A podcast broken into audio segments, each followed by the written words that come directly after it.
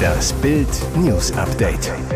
Es ist Donnerstag, der 18. August und das sind die Bild meldungen Oberstes Gericht urteilt, Masernimpfpflicht ist zumutbar.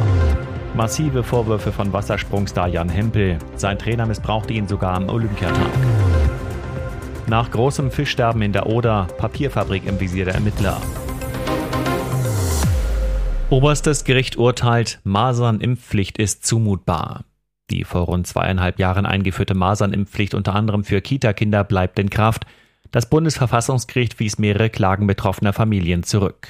Die Grundrechtseingriffe seien nicht unerheblich, aber zumutbar, so die Richter. Die Impfpflicht soll dazu beitragen, die Masern auszurotten.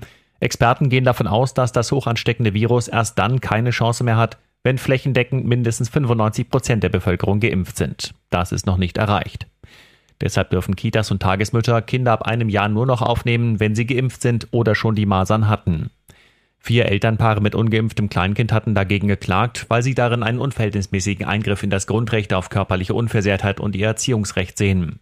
Experten warnen vor dem Trugschluss, die Masern seien nur eine harmlose Kinderkrankheit, es kann zu Komplikationen kommen und das Immunsystem bleibt für längere Zeit geschwächt. Eine seltene Spätfolge ist eine Gehirnentzündung, die fast immer tödlich endet. Und eine möglichst hohe Impfquote schützt auch Menschen, die nicht geimpft werden können, wie Säuglinge oder Schwangere. Massive Vorwürfe von Wassersprungstar Jan Hempel. Sein Trainer missbrauchte ihn sogar am Olympiatag. Den deutschen Schwimmverband erwartet ein Beben. Es geht um sexuellen Missbrauch. Einer der besten deutschen Wasserspringer der letzten Jahrzehnte packt aus. Jan Hempel spricht erstmals über schwerste sexuelle Übergriffe durch seinen Trainer. In der ARD-Dokumentation Missbraucht, sexualisierte Gewalt im deutschen Schwimmsport sagt Hempel, er sei elf Jahre alt gewesen, als sein damaliger Trainer Werner Langer ihn zum ersten Mal missbrauchte. 14 Jahre lang wurde er zum Teil täglich zu sexuellen Handlungen genötigt, bei den Olympischen Spielen 1992 in Barcelona sogar unmittelbar vor dem Wettkampf. Zu den Vorwürfen kann sich Langer selbst nicht mehr äußern, er nahm sich 2001 das Leben. Hempel hat nach eigener Darstellung die Verbandsspitze bereits 1997 von den Vorgängen unterrichtet, bis heute hätten aber alle geschwiegen.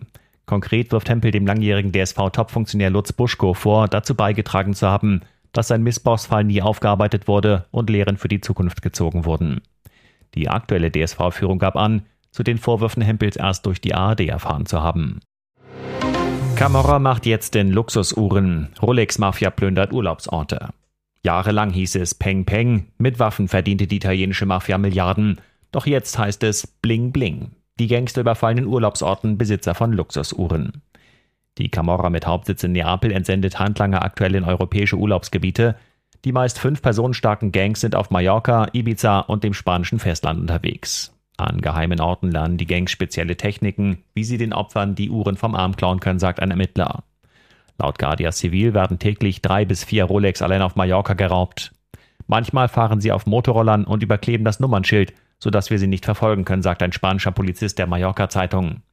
Dann suchen sich die Banden ihre Opfer in Luxusläden oder teuren Restaurants oder setzen hübsche Frauen auf die reichen Männer an. Besonders teure Uhren werden sofort nach der Tat außer Landes gebracht. Uhren unter 50.000 Euro tragen die Mafiosi bei der Ausreise meist selbst am Handgelenk. Schreckmoment für ISS-Kosmonaut. Lass alles los und kehre zurück. Der russische Kosmonaut Oleg Artemjew hat wegen eines technischen Problems einen Außeneinsatz an der ISS abbrechen müssen.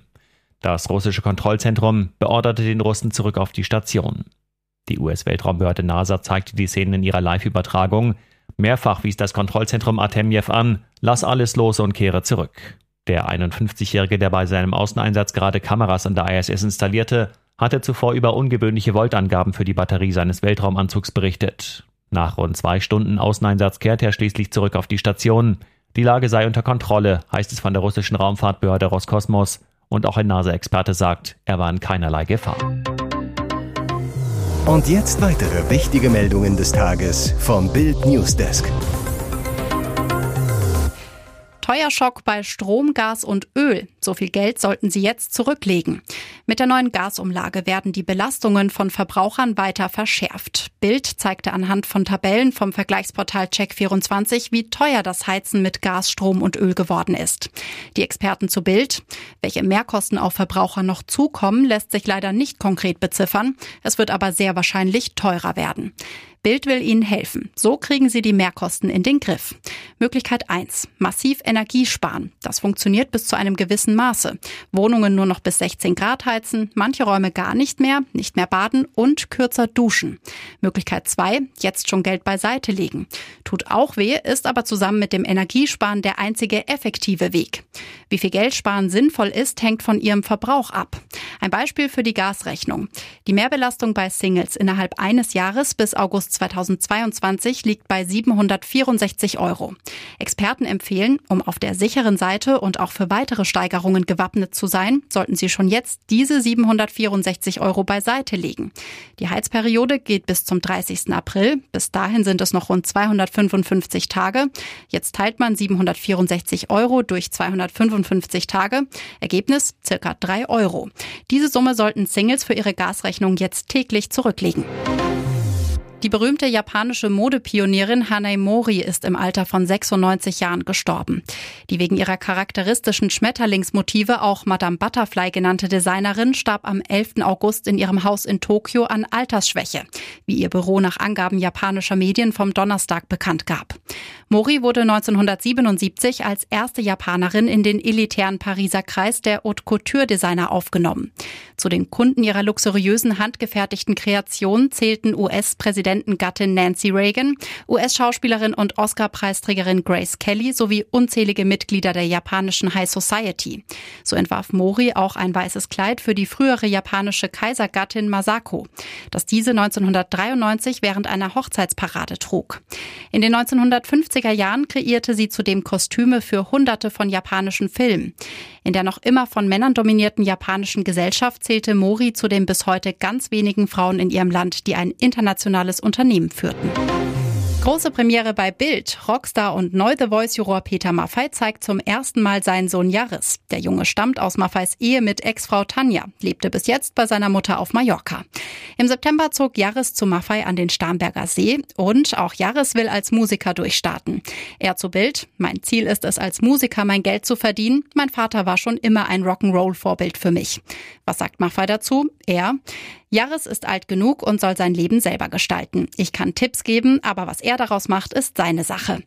Nicht nur Musik, Maffei Junior liebt auch Sport, Mode und Tattoos, genau wie sein Vater. Mittlerweile hat sich Jaris mehrere Motive stechen lassen, unter anderem ein großes Kreuz. Maffei, auch hier darf Jaris selber entscheiden, was er will. Ich habe ihm nur vorher empfohlen, genau zu überlegen, was für ein Tattoo er will. Tattoos sollen nicht nur Tapete sein, sondern eine persönliche Bedeutung haben. So habe ich das für mich gehalten. Hier ist das Bild News Update. Und das ist heute auch noch hörenswert. Das große Fischsterben ließ eine Papierfabrik tödliches Abwasser in die Oder.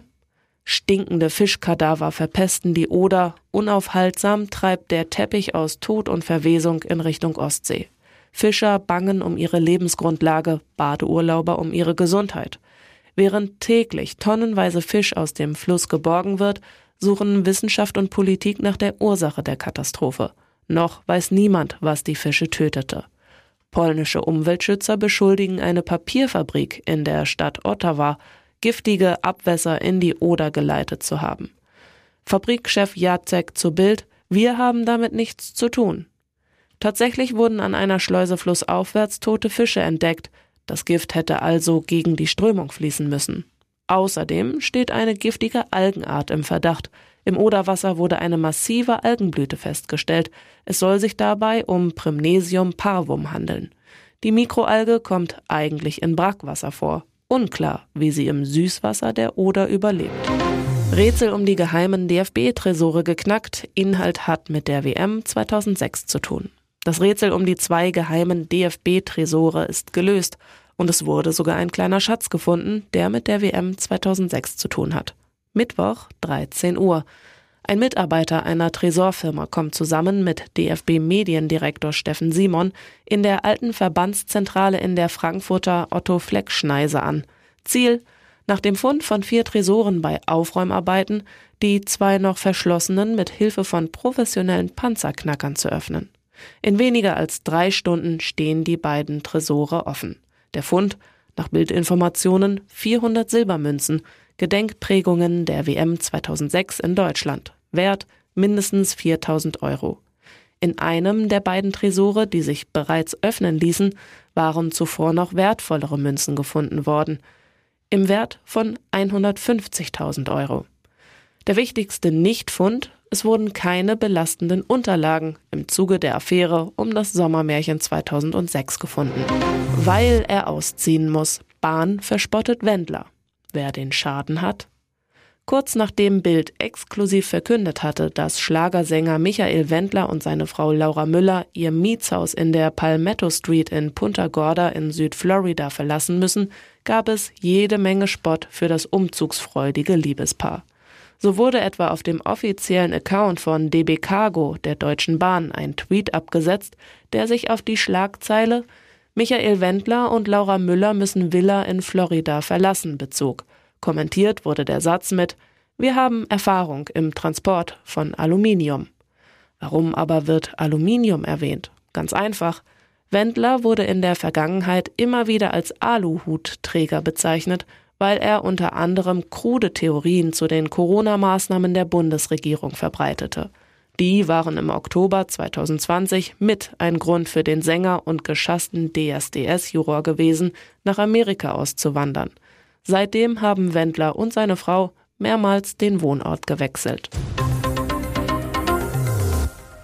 Weitere spannende Nachrichten, Interviews, Live-Schalten und Hintergründe hört ihr mit Bild TV Audio. Unser Fernsehsignal gibt es als Stream zum Hören über TuneIn und die TuneIn-App auf mehr als 200 Plattformen, Smartspeakern und vernetzten Geräten.